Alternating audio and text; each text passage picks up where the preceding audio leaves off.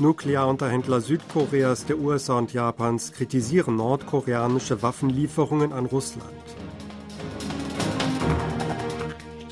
Nordkoreanische Waffenlieferungen laut EU-Angaben auf Agenda des kommenden Gipfels mit den USA. Seoul will binnen Jahresfrist Masterplan für innerkoreanische Beziehungen präsentieren.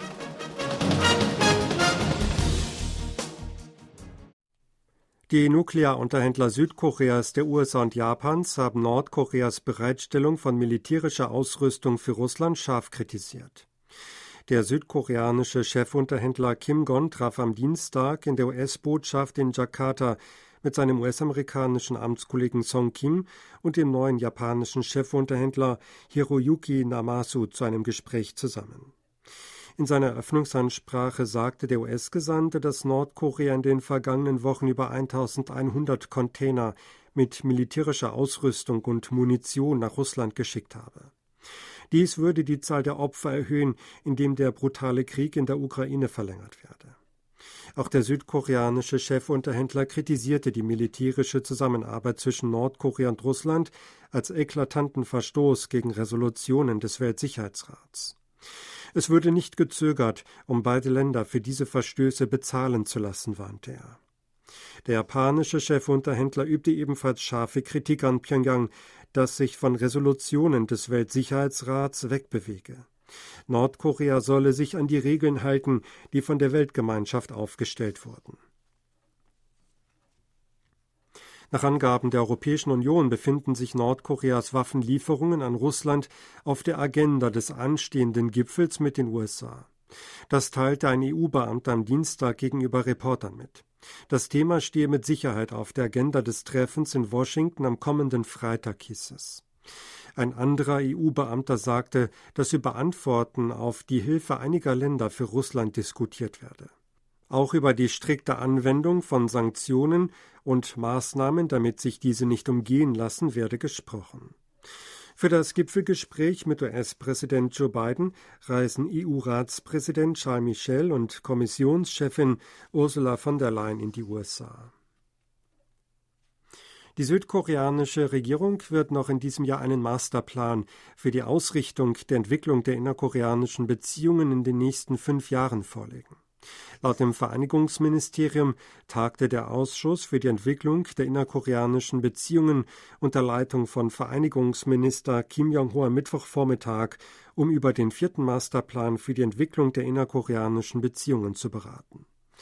Der Plan, der vierte dieser Art, enthält die von der Regierung Yun Song-yeol angestrebte Richtung der Entwicklung der innerkoreanischen Beziehungen für den Zeitraum 2023 bis 2027. Zu den fünf Schwerpunktaufgaben zählen das Streben nach der Denuklearisierung Nordkoreas und die Etablierung von Frieden auf der koreanischen Halbinsel, die prinzipienbasierte Normalisierung der innerkoreanischen Beziehungen sowie die Lösung der nordkoreanischen Menschenrechtsfrage und humanitärer Fragen zwischen Süd- und Nordkorea. Präsident Yun Song-yeol hat den Schutz der Sicherheit der Bürger als wichtigsten Grund für die Existenz eines Staates bezeichnet. Bei der Zeremonie zum 78. Nationalen Tag der Polizei am Mittwoch in Seoul versprach er Unterstützung für ein Vorgehen gegen Gewaltverbrechen. Er möchte den Polizeibeamten danken, die sich an vorderster Front für die Sicherheit der Bürger einsetzten, sagte Jun dabei. An der Zeremonie nahmen etwa 270 Personen teil, darunter Hinterbliebene von im Dienst verstorbenen Polizisten, Polizeibeamte aus dem ganzen Land, Polizeivertreter von 31 Staaten und internationalen Organisationen sowie Regierungsbeamte. Organisationen, die sich für die Menschenrechte Nordkorea einsetzen, haben die Solar-Regierung zu offiziellen Schritten gegen die zwangsweise Rückführung nordkoreanischer Flüchtlinge durch China aufgefordert.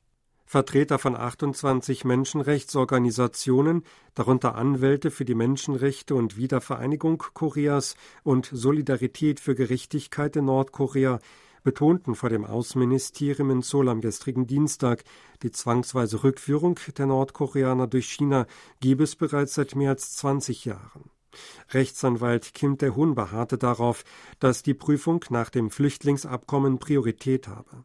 Vor dem Abschluss einer Prüfung dürften Nordkoreaner nicht zwangsweise in ihr Heimatland zurückgeschickt werden. Die südkoreanische Regierung solle China offiziell dazu aufrufen, mit der Zwangsrückführung aufzuhören und eine institutionelle Maßnahme schaffen, sodass die Flüchtlinge zu ihren Wunschorten gelangen könnten, so Kim weiter. Die Luftstreitkräfte der USA, Südkoreas und Japans halten am Sonntag eine gemeinsame Luftübung in der Nähe der koreanischen Halbinsel ab. Dies gab das südkoreanische Verteidigungsministerium am Mittwoch bekannt. Die Luftwaffenübungen sollen anlässlich der Landung eines strategischen US-Bombers vom Typ B-52 in Südkorea stattfinden. Gemeinsame Militärübungen zwischen den südkoreanischen und US-amerikanischen sowie den US-amerikanischen und japanischen Luftstreitkräften fanden bereits mehrfach in der Nähe der koreanischen Halbinsel statt. Dies ist jedoch das erste Mal, dass die Luftstreitkräfte der drei Länder gemeinsame Luftübungen durchführen. Nordkoreas Tunnelbautechnologie ist einer Analyse zufolge an die Hamas weitergegeben worden.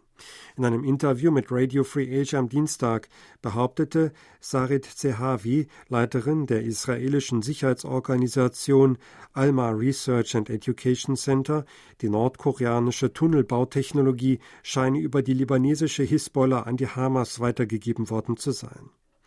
Der Tunnel, den die Hamas auf der Grundlage der nordkoreanischen Technologie gegraben habe, sei ein strategischer Tunnel, erklärte sie. Damit seien die Kämpfer in der Lage, bewaffnete Kämpfer, Fahrzeuge und Ausrüstung von einem Ort zum anderen zu transportieren.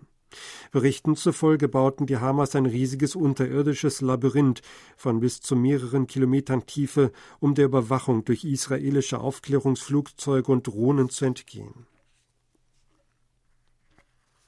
Die internationale Ratingagentur Fitch hat beschlossen, Südkoreas Bonität für das zweite Halbjahr 2023 unverändert bei AA- mit Ausblick stabil zu belassen. Dies gab das südkoreanische Ministerium für Planung und Finanzen am gestrigen Dienstag bekannt. Bis Anfang 2022 habe Fitch aufgrund des raschen Anstiegs der Staatsschulden mehrmals Bedenken geäußert. Die Ratingagentur habe aber die aktuellen Bemühungen der Solar-Regierung um die finanzielle Konsolidierung hochgeschätzt und auch den Haushaltsplan für das nächste Jahr positiv bewertet, so das Ministerium in Seoul.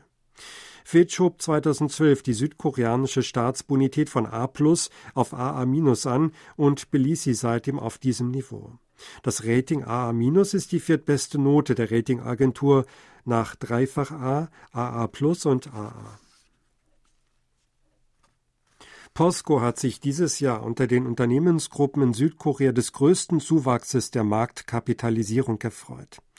Das Institut für Unternehmensanalyse Leaders Index präsentiert Analyseergebnisse zu den Veränderungen der Marktkapitalisierung von 216 börsennotierten Unternehmen der 30 größten Gruppen. Demnach stieg das Gesamtvolumen ihrer Marktkapitalisierung gegenüber dem Stand am 2. Januar um 13,8 Prozent auf 1.446 Billionen Won oder eine Billion Dollar am 13. Oktober. POSCO verzeichnete mit 120,2 Prozent den stärksten Anstieg. Die Marktkapitalisierung der POSCO Group klettert in dem Zeitraum von 41,9 Billionen Won um rund 50,4 Billionen Won auf umgerechnet 68 Milliarden Dollar. LG Group folgte mit einem Zuwachs von 43,5 Prozent auf Platz 2.